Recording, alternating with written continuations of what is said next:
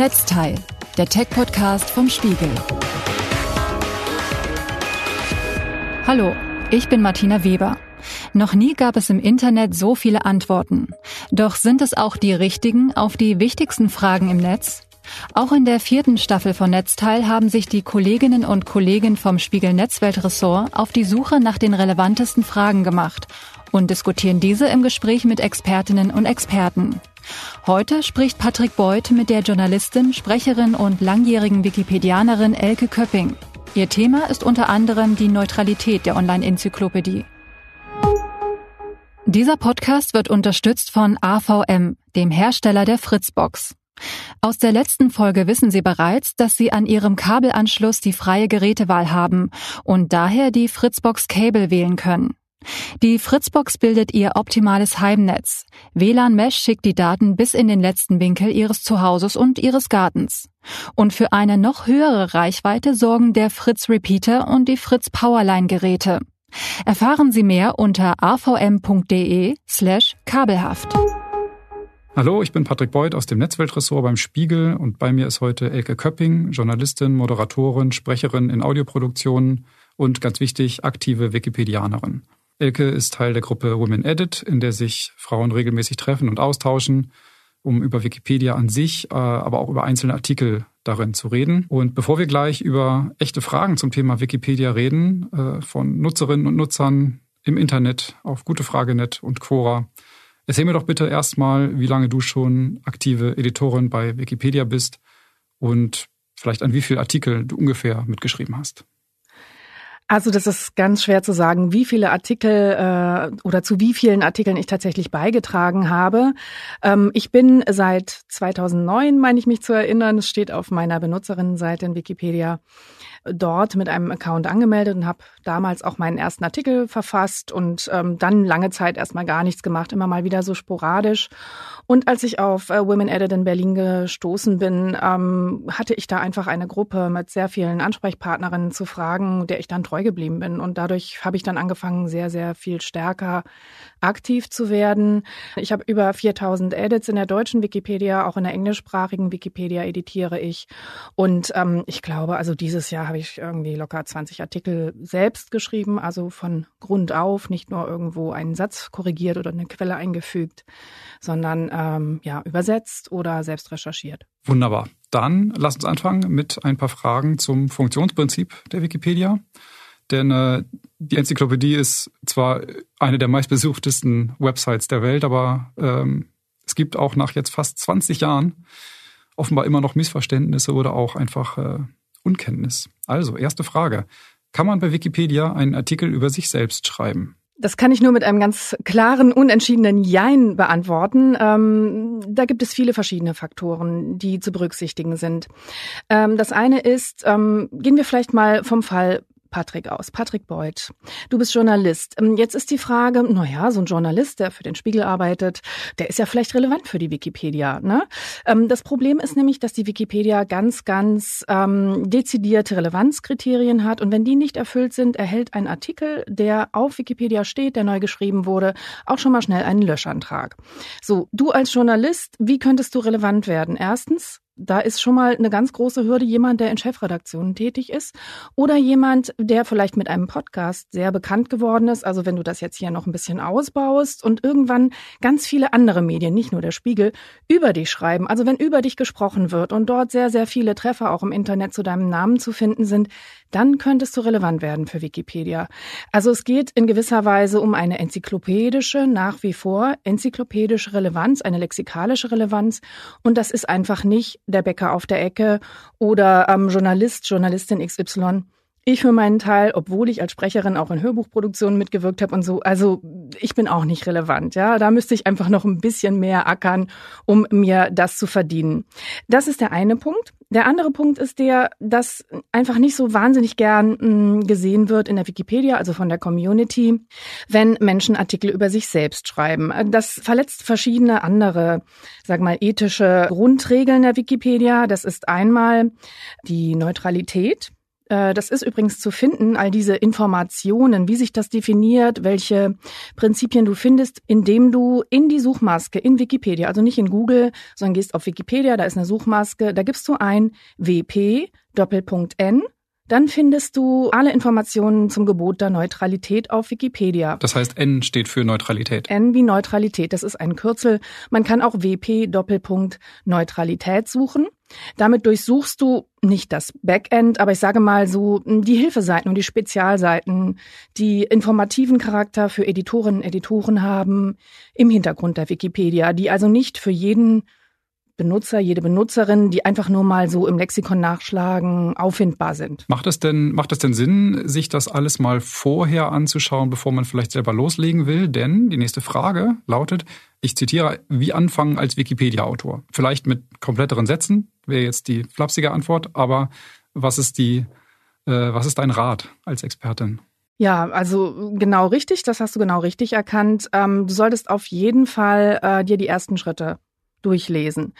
Einer der ersten Schritte ist, ein Benutzerinnenkonto anzulegen. Und äh, dann gibt es das Tutorial, das findest du in Wikipedia auf der linken Menüleiste, ist die linke vertikale Menüleiste unter Mitmachen.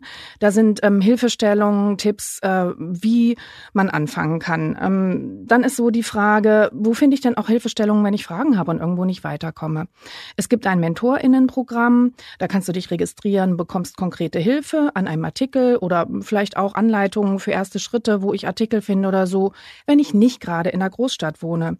Denn es gibt verschiedene Städte, die auch lokale Gruppen haben, wo ich hingehen kann, wo ich einfach sagen kann, hi Leute, ich will in der Wikipedia mitarbeiten, hm, sagt mir, wie das geht und wo soll ich anfangen und ja, oder Genau, dieses ja? wo soll ich anfangen, kann ich mir gut vorstellen, ist auch eine Frage, die man die man sich wirklich stellt, ähm, denn äh, man muss ja erstmal überhaupt ein Thema finden, zu dem es noch keinen Eintrag gibt, wenn man wirklich neu ne, mit einem Artikel anfangen will.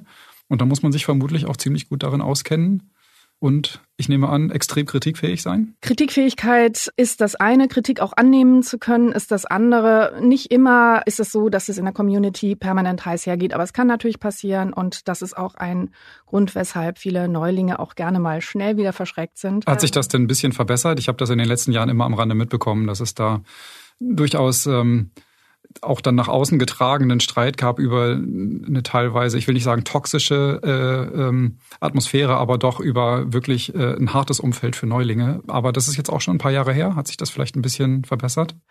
Ähm, kann ich so nicht beurteilen, ob sich verbessert oder verschlechtert hat. Es ist äh, aus meiner Sicht nach wie vor problematisch und es ist so, dass es tatsächlich in der Wikipedia auch einen AutorInnenschwund gibt, also sowohl Männer als auch Frauen. Es werden weniger AutorInnen in der deutschsprachigen wie auch den internationalen Wikipedien, was möglicherweise damit zusammenhängt, dass du sehr häufig dich in kleinteiligen Diskussionen wiederfindest, äh, denen du überhaupt nicht ausgesetzt sein möchtest. Jetzt muss ich aber dazu sagen, das ist wirklich nicht der Alltag einer Wikipedianerin, sondern ganz, ganz viele Dinge, und Diskussionen sind sehr fruchtbar und auch sehr hilfreich, aber ähm, die negativen Aspekte bleiben natürlich hängen. Aber du hast auch noch gefragt, wo fange ich denn an? Wo finde ich denn auch Themen? Da gibt es verschiedene Möglichkeiten. Es gibt Editatons für Wikipedia, an denen ich teilnehmen kann. Ähm, äh, die findet man auch auf Wikipedia in Terminlisten. Das heißt, das sind Veranstaltungen, wo auch unter anderem mal jemand vorschlägt, wir müssten mal in dem und dem Feld was machen. Genau, zum Beispiel am 10. November ist der Diversiton, der eigentlich in Berlin stattfindet, aber aufgrund der Situation ist der einfach auch zusätzlich digital. Da gibt es ähm, Anleitungen für Neulinge auf Deutsch und auf Englisch. Und dort gibt es auch ein Themenfeld, das sind Wissenschaftlerinnen. Das sind in dem Fall Frauen, denn auch das ging immer wieder durch die Medien. Frauenbiografien sind stark unterrepräsentiert, auch in allen Wikipedien weltweit, aber auch in der deutschen natürlich. Also wir sind da ungefähr bei einem Anteil von 15 bis 20 Prozent der gesamten Wikipedia oder der, wir mal, im Verhältnis zu Männerbiografien stehen die Frauenbiografien. Dann gibt es aber auch Listen äh, von Artikeln, die es noch nicht gibt und ähm, die sich Menschen wünschen. Zum Beispiel Redaktionen. Es gibt auf Wikipedia Redaktionen. Das ist nicht wie bei einer Zeitung, einer Zeitschrift eine bezahlte Redaktion, sind alles EhrenamtlerInnen. Ähm, und die findet man unter äh, in der Suchmaske unter WP Doppelpunkt Redaktionen. Da ist eine Übersicht. Medizin, Biologie, Recht, äh, Film, wo auch immer ich mich für interessiere. Geh einfach mal auf die Seite einer Redaktion und schau, was da ähm, für Artikel stehen, die diese Redaktion gedacht hat, die Wikipedia dringend noch braucht. Da findest du Anregungen. Oder bei den Women in Red natürlich auch. Das ist auch ein Projekt, das ich natürlich auch auf Wikipedia finden würde. Dass du auch auf Wikipedia findest und das sind äh, Frauen, die fehlen, fehlende Frauenbiografien und äh, da ist auf jeden Fall noch viel Pionierinnenarbeit zu leisten. Sehr schön. Ähm, die nächste Frage äh, hat auch jemand auf gute Frage nicht gestellt, wie die beiden bisherigen auch. Warum steht auf Wikipedia meist immer alles so kompliziert? Meist immer alles, gefällt mir gut. Aber der Punkt ist schon klar. Ich habe schon unzählige Wikipedia-Einträge gesehen, angefangen und bin dann gerade bei naturwissenschaftlichen Themen extrem schnell auch wieder ausgestiegen auch bei technischen, weil ich schon nach zwei Sätzen nichts mehr verstanden habe. Hm. Also äh, du hast das Thema Naturwissenschaft angesprochen. Per se geht mir das nicht so. Ich arbeite als Journalistin auch sehr viel mit Wikipedia, einfach um mir dort auch Hintergrundinformationen zu holen. Und ähm, ich finde, dass Wikipedia doch überwiegend in einer sehr einfachen, klaren und verständlichen Sprache geschrieben ist, was einfach auch daran liegt, dass so viele Menschen dazu beitragen. Und wenn ich einen Satz nicht verstehe, verändere ich den so, dass er verständlich ist für andere, weil wenn ich ihn nicht verstehe, verstehen ihn andere auch nicht. Aber du hast natürlich völlig recht. Naturwissenschaften, nehmen wir die Physik, die Mathematik. Wenn wir das nicht studiert haben, dann ist das natürlich oft eine sehr, sehr lange Abhandlung über ein Fachgebiet, die von einem Spezialisten oder einer Spezialistin geschrieben ist. Und ähm, die sind da vielleicht auch ein bisschen betriebsblind. A ist die eine Möglichkeit. Die andere Möglichkeit ist natürlich die, je populärwissenschaftlicher du wirst und je einfacher du versuchst, etwas auszudrücken, desto ungenauer wirst du natürlich bei, gerade in der Naturwissenschaft, wo es um Formeln geht, wo es um Gesetzmäßigkeiten geht. Ne? Und das kannst du vielleicht auch nicht in so eine ganz einfache Sprache übersetzen. Aber ich habe noch einen tollen Hinweis und zwar habe ich was gefunden in der FAZ äh, zum Thema Covid. Das ist ja eigentlich auch ein naturwissenschaftliches Thema, ein medizinisches Thema, das auch viele Menschen zurzeit interessiert. Und das ist ein Artikel, der tatsächlich sehr, sehr gut betreut wird. Thomas Grundmann hat da mal geschrieben, und zwar Anfang Oktober, richtig einen Artikel mit Wikipedia durch die Corona-Kontroversen. Da geht es vor allen Dingen natürlich auch um die Verschwörungstheorien, die virulent sind. Und man kann das bald auch gar nicht mehr auseinanderhalten. Was sind Fake News?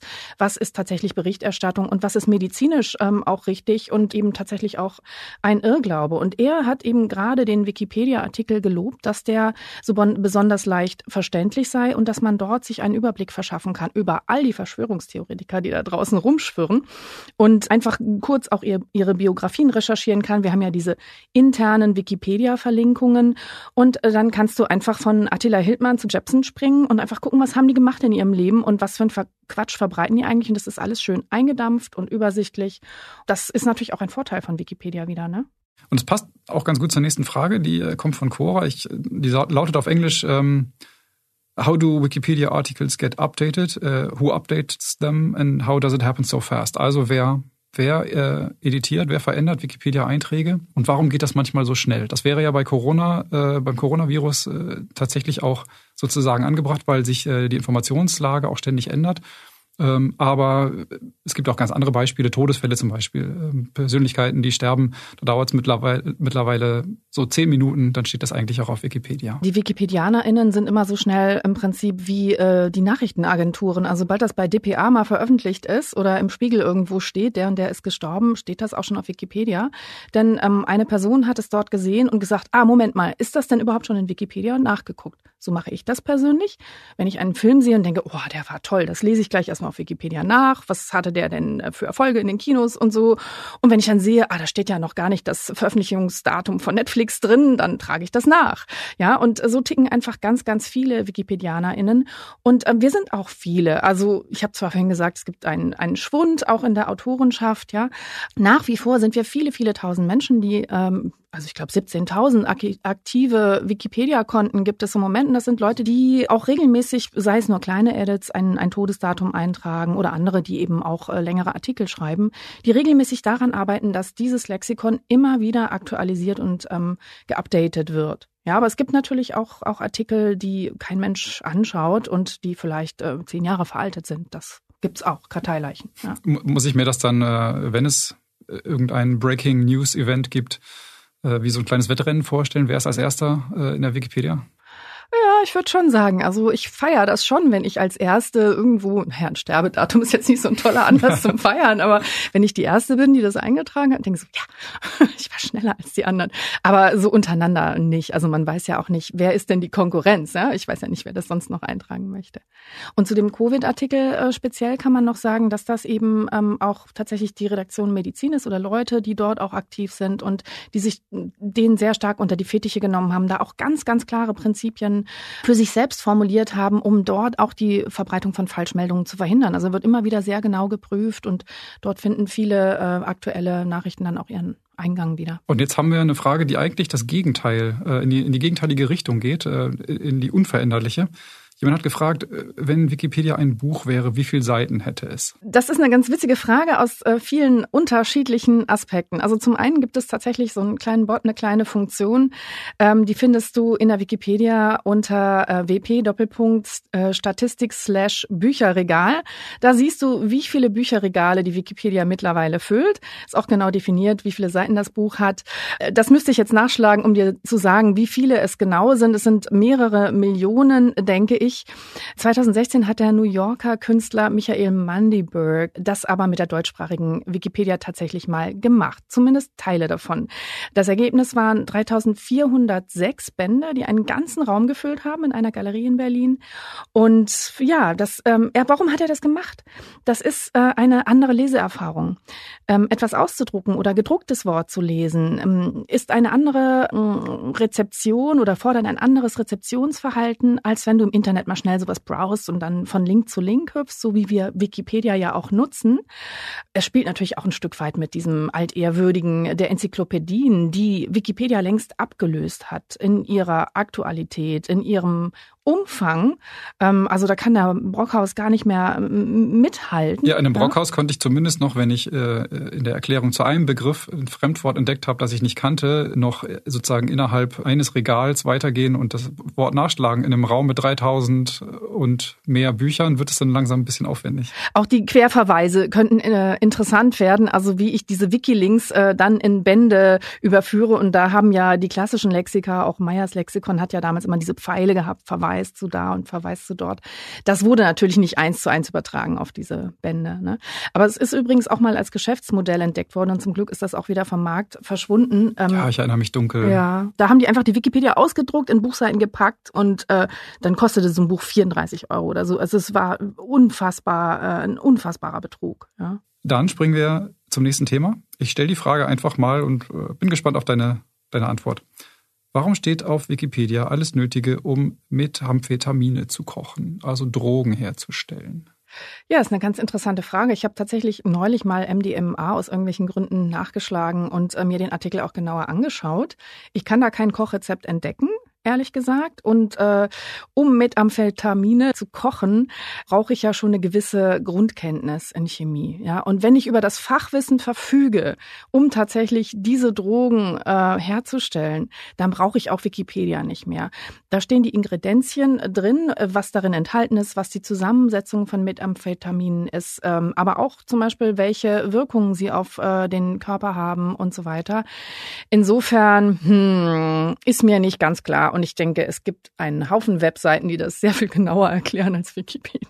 Ich bin auch nicht sicher, ob man es äh, ausprobieren sollte. Ähm, bin jetzt über die potenziellen Nebenwirkungen, wenn man das nicht richtig macht, äh, nicht so im Detail informiert. Aber bevor irgendwie meine Küche explodiert, würde ich es vielleicht doch nicht anhand dieser Anleitung machen. Oder nicht Anleitung. Aber Trotzdem kann man Wikipedia trauen. Und zwar meine ich jetzt nicht nur, äh, wenn es Kochrezepte geht. Ähm, ich glaube, die Frage, die auch auf gute Frage gestellt wurde, da geht es ähm, eher um den Wahrheitsgehalt äh, und die Überprüfbarkeit von Informationen. Das ist, glaube ich, eine Grundfrage von Wikipedia, die seit der Existenz äh, gestellt wurde und immer noch gestellt wird.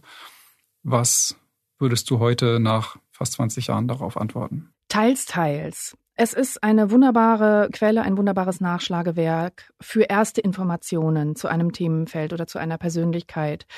Ich würde mich auf Wikipedia nie komplett verlassen. Dafür gab es auch in den vergangenen Jahren ja immer wieder Beispiele, wo Fake News so geschickt eingeschleust wurden äh, in einen Artikel. Ich nehme Karl Theodor zu Gutenberg. Es wurde ein elfter Vorname erfunden und das hat einfach lange keiner gemerkt. Und das haben auch Journalistinnen und Journalisten ganz fleißig abgeschrieben. Da würde ich sagen, da ist einfach die Ministeriumsseite, wo seine Biografie steht, vielleicht die verlässlichere Quelle. Ähm, und äh, dafür hat Wikipedia eben auch immer diesen Apparat an Einzelnachweisen, auch an Links. Ähm, denen würde ich folgen, äh, auch Literatur, die vielleicht in gedruckter Form dort steht, äh, mir ein Buch besorgen zum Thema, wenn ich wirklich ähm, ein bisschen stärker in der Tiefe gehen, in die Tiefe gehen möchte oder wirklich den Wahrheitsgehalt von bestimmten Aussagen auch überprüfen möchte. Mm, Im Prinzip ist es so, dass viele Artikel sehr, sehr gut sind, auch ausgezeichnet recherchiert von Fachleuten, die wirklich auch in Archive gegangen sind. Und die sind da auch sehr, sehr verlässlich. Aber im Prinzip, also nehmen wir zum Beispiel diesen, diesen Covid-Artikel. Ja, da würde ich sagen, äh, das ist wirklich eine gute Informationsquelle, ein guter Überblick. Aber ich würde den nicht im Medizinstudium verwenden. Und äh, warum mögen die meisten Lehrer Wikipedia nicht? fragt jemand. Das ist ähm, vielleicht auch schon einer der Gründe.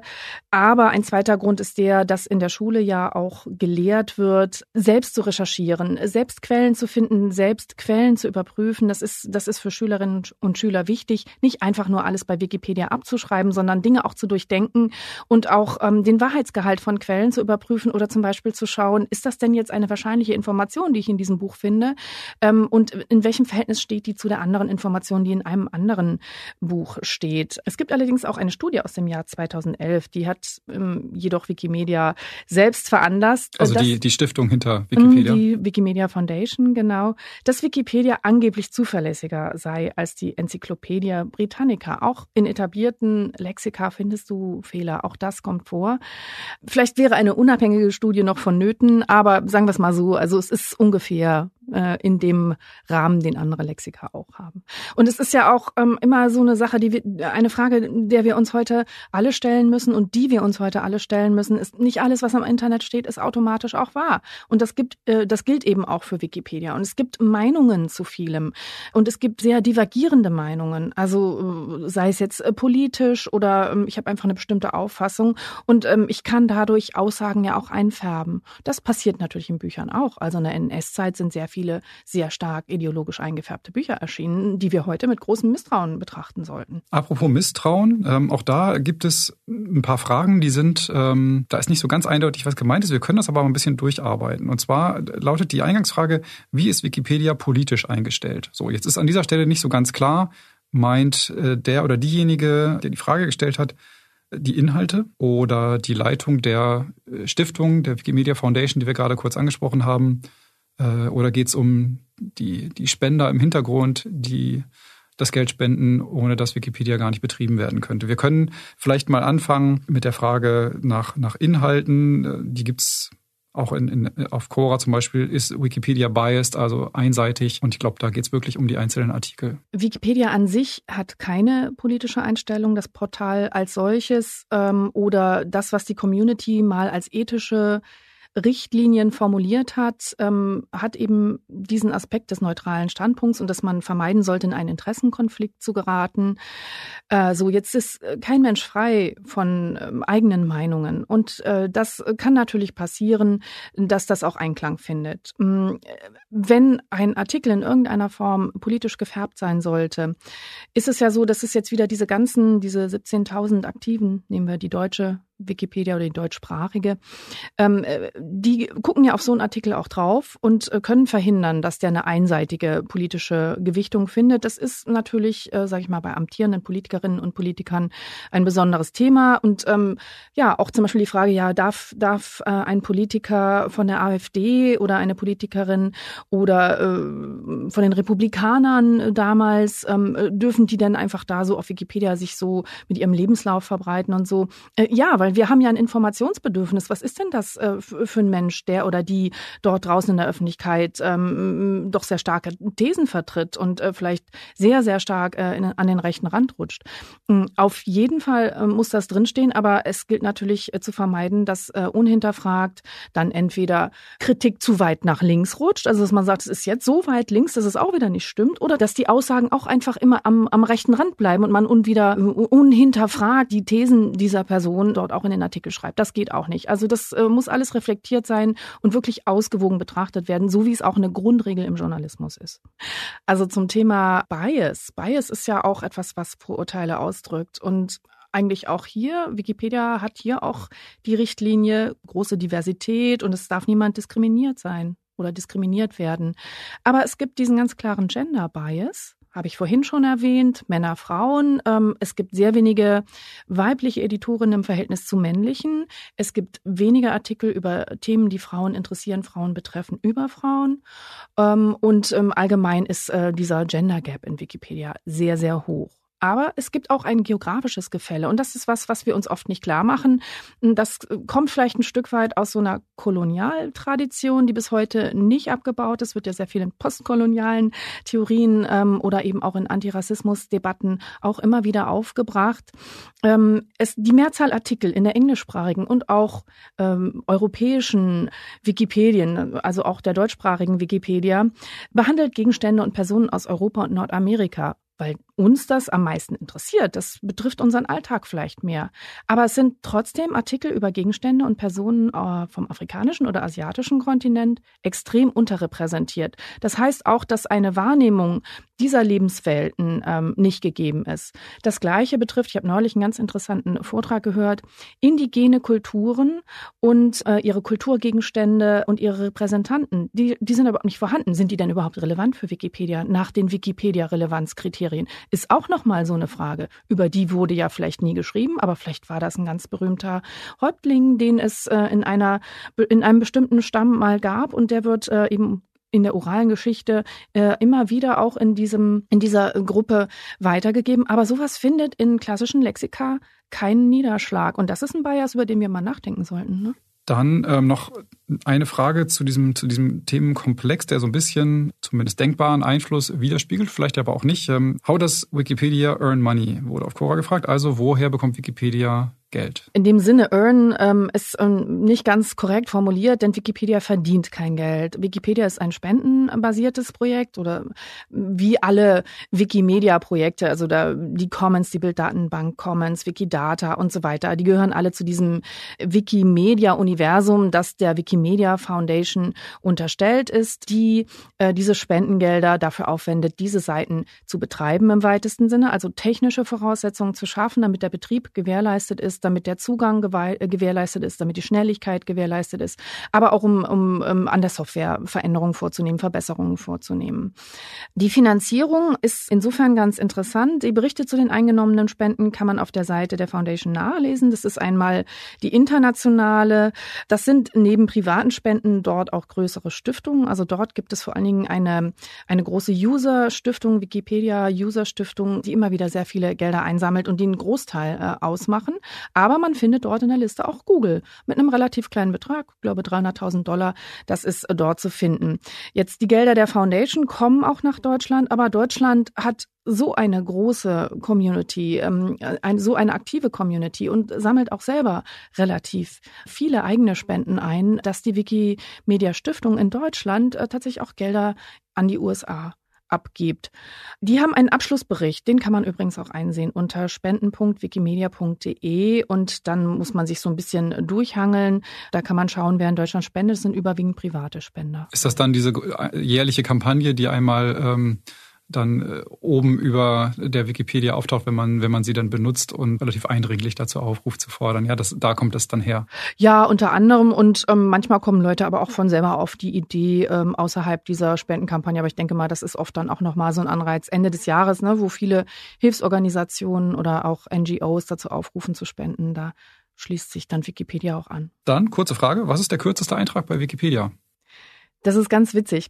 Den findest du übrigens selber wenn du in die Suchmaske bei Wikipedia, wie das haben wir jetzt gelernt, ne, eingibst, diesmal kein WP-Doppelpunkt, sondern Spezial-Doppelpunkt kürzeste Seiten.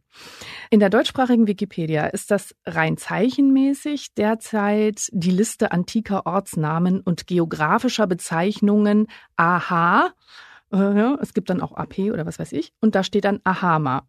Was auch immer und wer auch immer und wo auch immer das ist. Und das war's. Das war's. Es ist aber kein richtiger Artikel. Ja, das ist ein Listeneintrag. Der kürzeste Artikel ist derzeit Intervall in Klammern Physik. Das ist das Lemma. Und da steht Einsatz. Mit Intervall wird in der Physik allgemein ein kleiner Wertebereich einer physikalischen Größe bezeichnet. That's it. Ich würde sagen, da ist noch Luft nach oben. Da kann noch dran gearbeitet Ach, werden. Ich, ich wünschte mir, es wären viel mehr Artikel so. Aber man muss dazu sagen, der ist erst am 6. Oktober entstanden, dieser Eintrag. Also und in Abgrenzung zum mathematischen Intervall. Deswegen Intervall in Klammern Physik. Vielen Dank, Elke, dass du mitgemacht hast. Ich habe sehr viel gelernt über die Wikipedia und über das Mitmachen und über Suchabfragen darin äh, und hoffe, dass das unseren Hörerinnen und Hörern auch so geht. Schön, vielen Dank, dass ich da sein durfte. Das war Netzteil. Nächste Woche Mittwoch beschäftigen wir uns wieder mit Fragen aus dem Netz. Dann zum Thema Quantencomputer. Zum Schluss möchte ich Ihnen noch einen neuen Spiegel-Podcast empfehlen. Game Changer. Darin taucht mein Kollege Tim Pommerenke in die Welt des E-Sports ein. Wie verdienen professionelle Computerspieler ihr Geld? Und warum fasziniert das Gaming Millionen von Zuschauern? Ich verabschiede mich für diese Woche und jetzt hören Sie noch einen Vorgeschmack auf Game Changer. Ich würde mich freuen, wenn Sie den Podcast abonnieren. Sport ist eins von diesen Themen, über das man unkompliziert ins Gespräch kommt. Das mag ich an meinem Beruf als Sportjournalist so sehr. Sei es Fußball, die NBA-Playoffs oder meinetwegen auch Radsport-Events wie die Tour de France. Ein Thema, das mir besonders am Herzen liegt, ist E-Sport.